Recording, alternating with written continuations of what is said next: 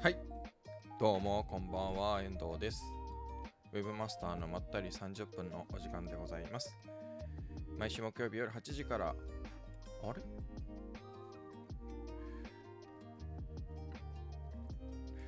なんだか画像がおかしい。はいえー 気を取り直して。えこの配信は毎週木曜日夜8時から30分間待ってるゆったりと雑談配信をしております。えー今気づいたんですが、今日の話題のこの画像のところの話題がですね、先週の話題になってますね。あれ、さっき書き換えて作ったはずなので、日付は合ってますね。失礼しました。で、えっ、ー、と、まあこの配信は Web マスターの手帳の YouTube チャンネル、Facebook ページ、Twitter、それから LinkedIn、えーこの4つで同時配信をしております。配信が終わった後はそれぞれ動画が残ります。あとは音声のみ、ポッドキャスト配信をしております。えー Amazon Podcast、Spotify、Apple Podcast、Apple Podcast、Spotify、Amazon Podcast、えーその他もろもろ配信をしておりますので、気になる方はウェブマスターのまったり30分で検索をしていただければと思います。千田さん、今日もありがとうございます。こんばんは。で、あの今日の話題、あの今ね、動画の方で書かれているものは、これ先週のです。先週のです。で今週はですね、まあ、2つありまして、Twitter の話題です、2つとも。えー広告主がいいねの絵を変えられるようになりましたねという話と、あとは Twitter に Twitter サークル、まあ、サークルっていうのが登場しましたねというこの2つのお話をしたいと思います。まああの本題に入る前にですね、えー、ぎっくり腰になりまして、ちょうど昨日の夜なんですけど、あのちょっとかがんで、別に何か重いものを持ったとかじゃなくて、かがんでちょっと、えーこう作業するとき、ちょっとしたものを、ボタンをちょっと押すっていうときに、あのいつものですね、腰のいつもやる、まあ、悪くなるときはいつもやる、えー右側の腰のところにピキッと走りまして、うわき、やばいと思って、もうそのまましばらく、あの、えー動けなくなり、で、ああ、これはやったなと思う。なちょっと前、先月だったかにもですね、あの、ちょっと腰が痛いなっていうのがあったんですよ。で、いや、これやっちゃったかもなっていう、ちょっとピキっていう軽めのが来たんですけど、その時は比較的大丈夫でまだ動けたんですけど、今日、今回はですね、あの本格的にやっちゃいまして、でもまだ、まだそんな重症じゃなくて、もう全然動けないっていうほどじゃなく、まあ、辛くて痛いんですけど、まあ、なんとか動けるんですよね。だから、あの靴下履いたりとかズボン履いたりとかが結構辛いんですけど、まあ、まあ、できはするっていうギリギリ。靴下結構やばいんですけどね。であこれはまずいなと思って、まあ、今日整形外科にもさっさと行きましてレントゲン取ってもらってまあ行きつけなんですね僕あのいろいろありまして あのストレートネックとかもやったりですね。えーあのゴルフ肘みたいになっちゃったりとか。えーまあで行ってああ4年前もなりましたよねみたいなのでそうなんですみたいな。でまたやっちゃいましたみたいな。なんでまあまあまあまああのとはいえね疾病薬と飲み薬で飲み薬も痛み止めなので何か治療薬ではないんでまあじゃあ飲まなくていいかみたいな感じであのもらったはいいもののでも別に痛み止めならなみたいんで飲まずあの湿布を貼って過ごしてるんですけどまあちょっと数日はおとなしくしてようかなという感じです。まあとはいえ仕事はあるんで明日なんかも外で出かけるんですけどね。まあそんなわけで今日はあの比較的あの姿勢がよく配信をしております。いつもちょっとあの姿勢が悪くなったりするんですけどもう今もうガチガチに固めてるので姿勢を。椅子をもうクッションとかもあるんで僕は。なった時用のセットが それで姿勢よく配信をしていきたいと思います。ではではでは一つ目のですね話題ですね。今日の話題が違うんであれなんですけど。えー、Twitter の広告主のいいね、えーツイッターで、えー、広告主がいいねの絵を変えられるようになったと。なんか僕は、えーと、実際にそのツイッター上でそれを見たことがなかったんですけど、あの、まあ、広告、まあ、いツイッターって、えー、まあ、リツイートとかこう、いいねとか、まあ、パポのね、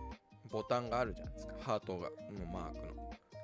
したり、リツイートしたりね、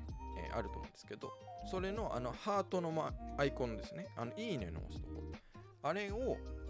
ツイッター広告をの場合に、その、いいねを押した後、通常だと赤くこうハート、ハートがもう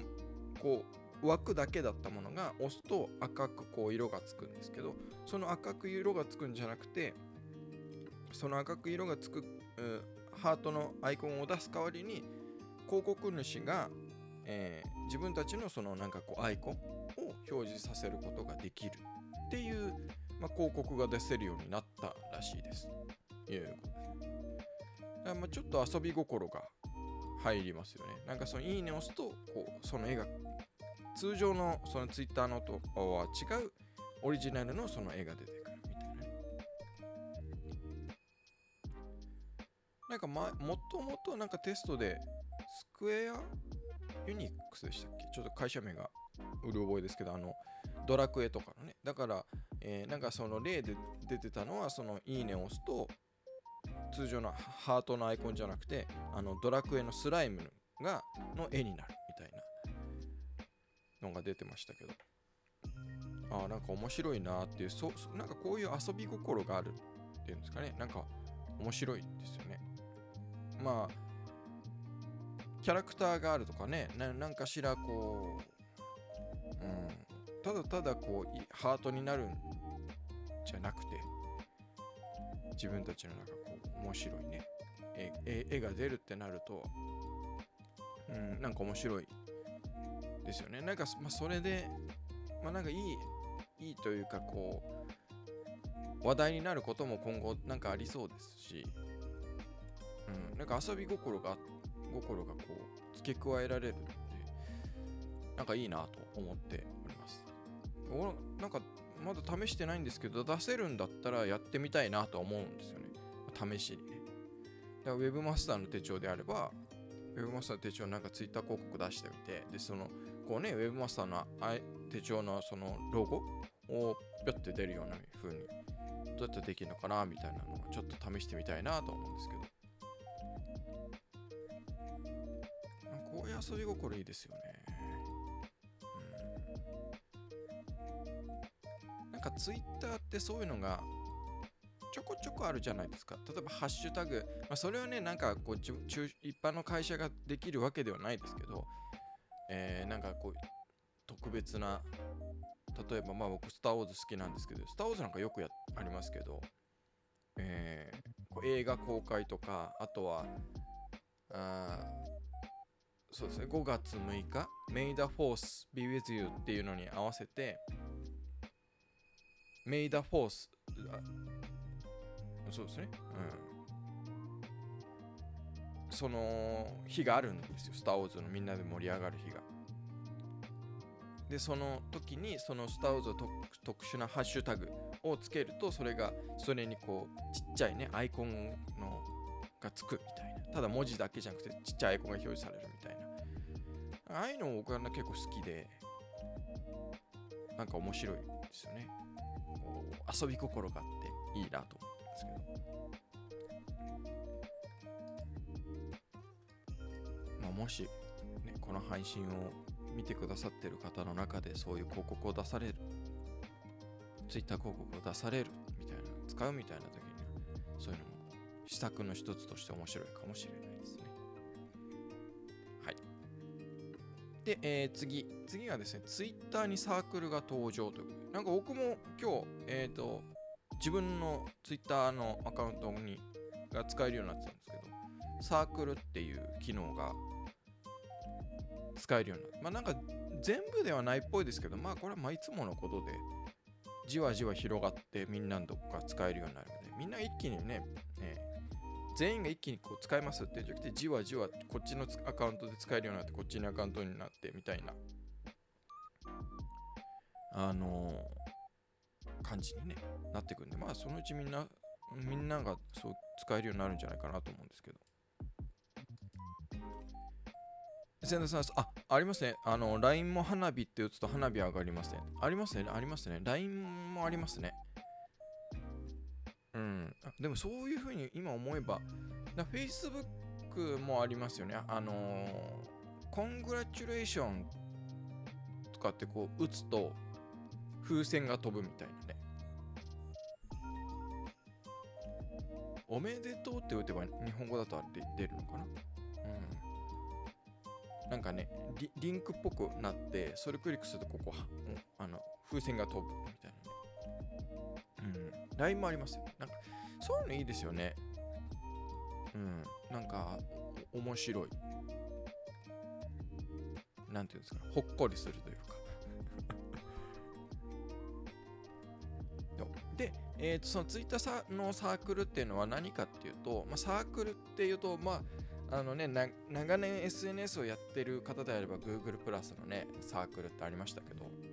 あれとはまたちょっと違くて、コミュニティ機能っていう感じではないんですよね。あの、何かっていうと、えっ、ー、と、自分で、こう、自分がフォローしてるアカウントかな。分そうだと思います。フォローしてるアカウントで自分でこうこのアカウントってこう選んで一つのこうなんて言ったらいいかな。まあグループを作れるグループって言うとまたちょっと違うな。うん。カテゴリー、うん、またちょっと違う。まあ、まあ、とにかくそのえサークルに追加をしていくんですよ。自分がフォローしてるアカウント。で、そのサークルに入っている人だけが見れるツイートができるっていうことです。だからそのサークルに入ってない人は見れない。サークルに追加してる人だけが見れるっていうあのことですね。で、えっ、ー、とその追加されてる側は自分がついそのサークルに入ってるかどうかっていうのは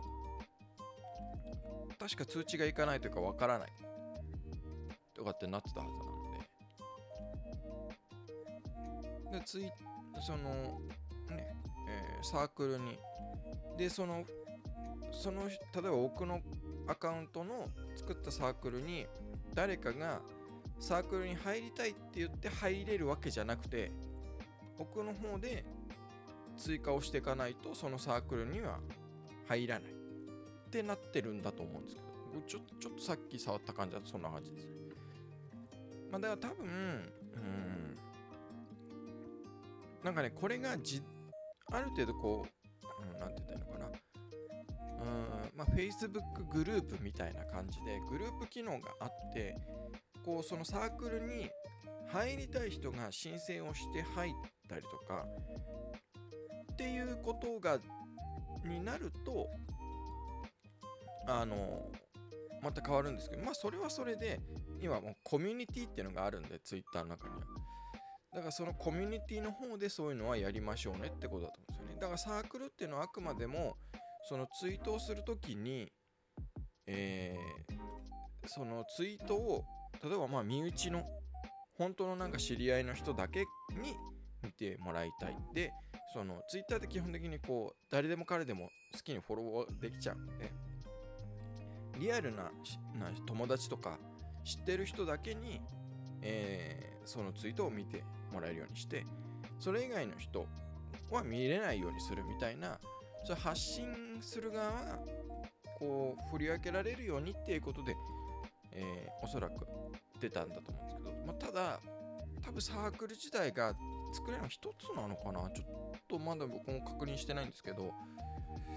なんか一つっぽいんですよね。まあ、これ今後増えるのかもしれないんですけど、どうやら一つっぽいので、だもしかしたらこう、これからね、みんながたくさんそのサークルっていうのを頻繁に使うようになって、こうもっとそのいろんなさ複数サークルを作りたいみたいな用語が出れば複数になるのかなわかんないんですけど。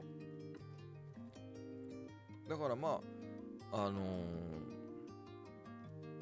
ツイートをするときに、ま、だ多分今までってアカウント分けてたと思うんですよ。その個人の本当に何て言うんですか、えーまあ、友達とかで鍵かけるみたいなね、ことしてたと思うんですけど、まあ、そこをもう少し、どうなのかな、でも今。リアルなね、友達、鍵かけちゃうと、ひ、なんか友達の増やし、本当の友達がそのフォローしたいっていう時にちょっとめんどくさかったりするじゃないですか。多分ね、その鍵一回開けなきゃいけないし。それはめんどくさいよねみたいなことなのかまあでもなんかおそらく多分ツイッターとしてはそういうことだと思うんですよねなんか特別その情報発信みたいなんで、えー、テーマを分けてとかそういうことじゃなくて単純にまあそういう身内の話ともっとパブリックなツイートとっていうのでこう分け分けられるようにしましたよってことだと思うんですけどね。だからまあ Facebook ではあんまりやってる人いないかもしれない。ですけど僕は結構前から使ってるんですけどあの Facebook ではもともとそういうのできるんですよね。なんだっけな。Facebook の名前が忘れちゃいましたけどその自分の友達をリスト化できるんですよ。いろんな。それ複数できるのかな。友達のその、えー、これ例えば高校の友達とか大学の友達とかそういうふうにこうリスト分けができるんですよ。まあちょっとマーケティングっぽく言うとセグメント分けられるみたいな感じ。でそうするとそのツイ、えー、Facebook で投稿するときにそのリストを選ぶとそのリストに入ってる人しかその投稿が見れないっていうふうにできるんで。だから僕はあのえー、結構 Facebook は海外の友達が多いのでまあねなんか日本語で書いてもその友達はぶっちゃけ、まあ、翻訳があるって言っても別にそんなに完璧じゃないじゃないですか。ねでだから画像とかねそういうのでもあるんでこれは海外の友達ちょっとあの見せたいなみたいな時は見てほしいなっていう時はもう英語で書いてで別に英語で書いたものはそれは別に日本のに日本人の友達には別にねっていう感じなのでだそういう時はそのリストを使って海外の友達のリストがあるんでそそこを選んで投稿すると。みたいなことはしてます。だそれがまあ Twitter でもできるようになったっていうことだと思うんですけどまあでもこれあんまりなんか広がらないんじゃないかなって僕は正直。うん。っていうのはまあもともとそういう時はもうみんなはアカウント分けちゃってるだろうし。使いはアカウントの使い分けでそれを対応しちゃってると思うんですよね。さっき言った鍵かけるとかもそうなんですけど。でまあ別に Twitter ってまあ Facebook ほどそのリアルな友達でまあつながってはいると思うんですけどうんリアルな友達っていうよりかはこうねまあもともとジャック・ドーシーも言ってましたけど興味関心でつながるものなので人でつながるっていうかね。だそう考えるとうん。どうなのかな。またなんかゆくゆく1年後とかにサークルが残ってるのかなっていうのは定着するかなっていうのはちょっと僕は疑問はしてる感じを感じがありますね。千田さん、ツイッターもツイッターの枠を広げようともがいているように思います。そうですね。なんかまあいろいろやってるって感じですよね。こう、いろいろ試して、えー、いろいろ策出してっていうね。だまあこれがやっぱりその海外のサービスのやっぱ強いところなんじゃないかなって思うんですよね。こう、1個出来上がったものをもう完成形としてそのままやるんじゃなくてもうやっぱり常にこう変わっていくっていう。ね Facebook のあの僕も好きな言葉ですけど。ベターザンパーフェクトってね。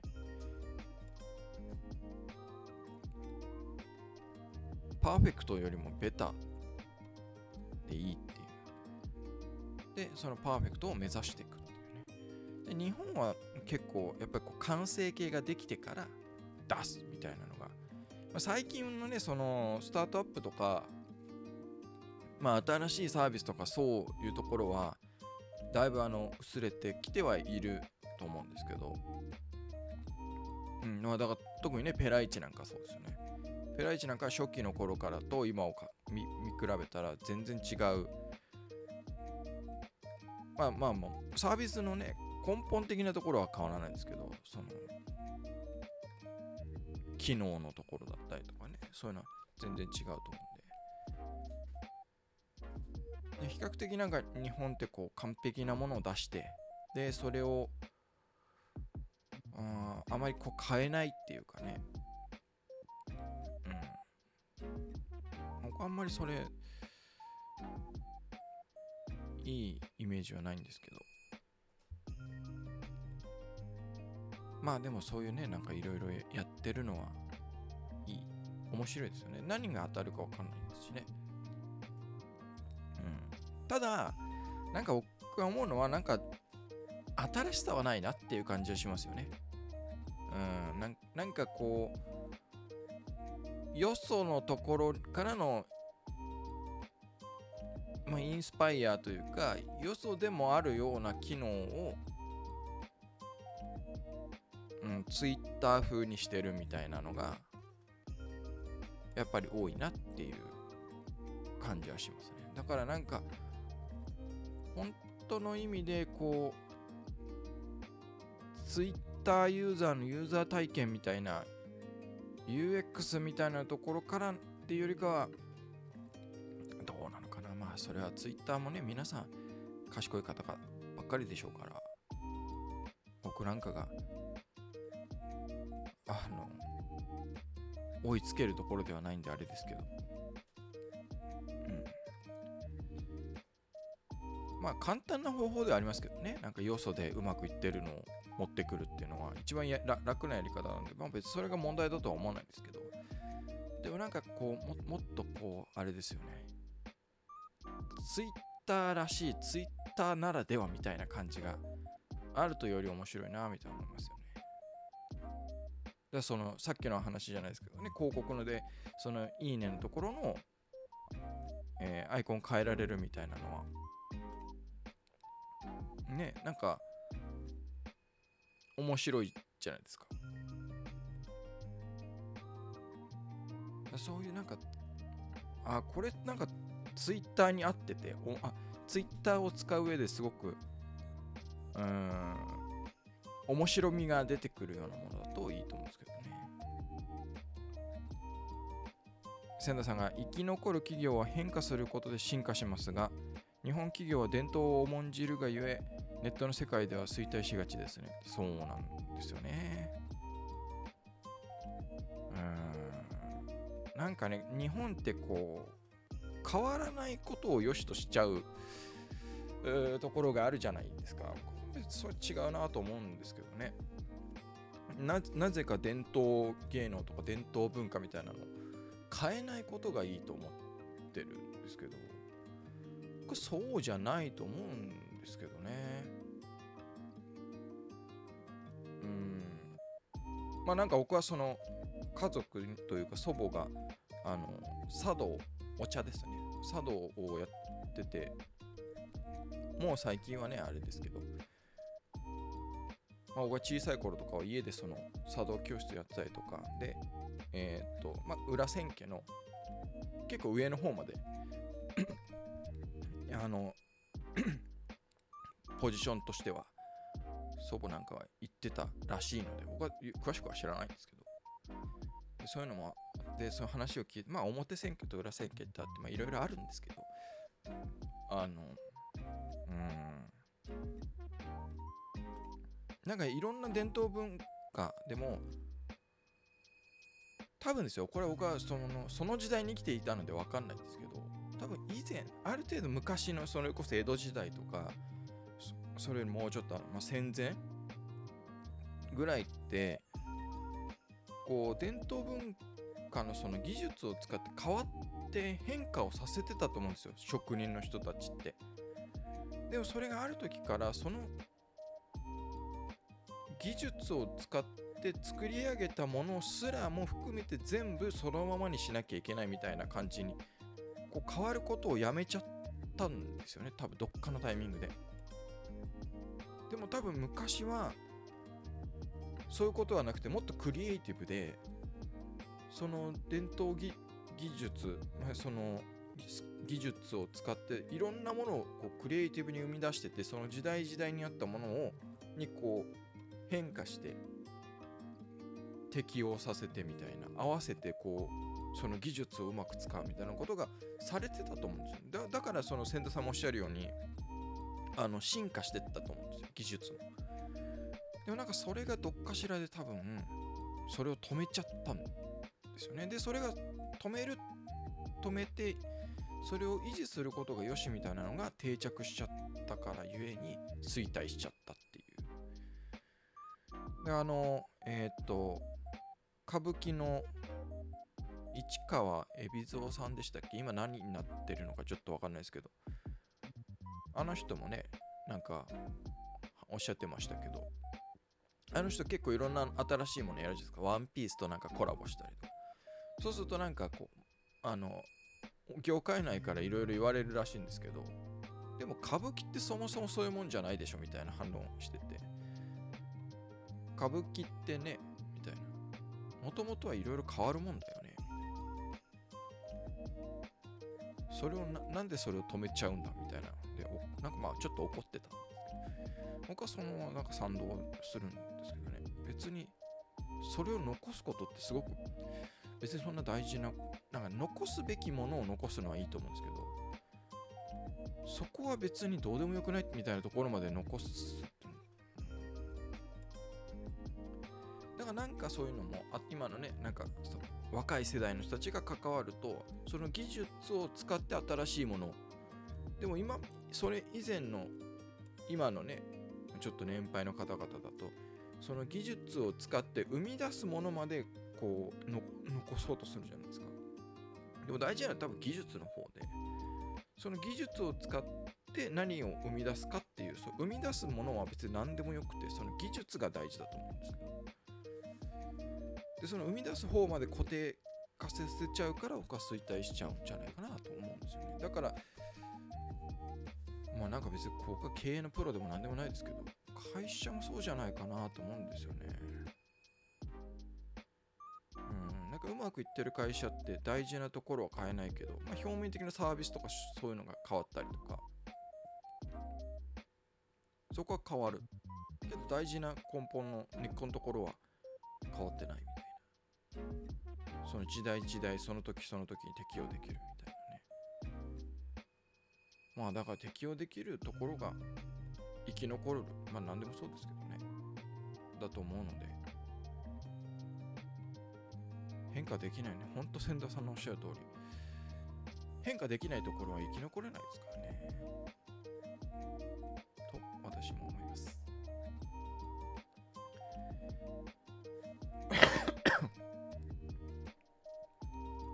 まああのちょうど30分ぐらいですかね。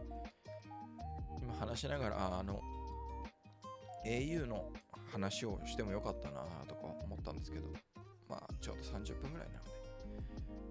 僕のあの腰も痛いので ほんと困っちゃいますよね。まあ幸い789はもう暑いんでゴルフは行くのやめようと思ってたので、まあ、別にもうゴルフに行くこともないんであれなんですけど。困っちゃいましたね。あでもやっぱ根本的に運動不足が原因ですね。多分。この感じ。瀬田さんが成功している企業は変化をして失敗と感じられ感じたら元に戻る。いわゆる、えー、すんなりロールバックするところですよ。そうですね。うん。だからその失敗することも恐れてないし失敗することがこう肯定的というかね。うん。日本はまあどちらかというとね多くは失敗するイコールもう全て NG みたいなところ、まあ、やっとなんか最近ちょこっと、まあ、一部でしょうね。だとは思いますけど。失敗することは別に悪いことじゃなくてむしろいいことだっていうね、まあそれを口で言いながらもね実際失敗をしちゃまずいって思っちゃってると思うんですけど。多分失敗しないと分かんないですからね。僕のこの腰もそうですね。まあ失敗っちゃ言えば失敗で。でも失敗したらなんでその失敗したかっていうのやればもう失敗しなくて済むわけなんですけど。ね。別に失敗するのも成功するのも成果ではあると思うんですけどね僕は。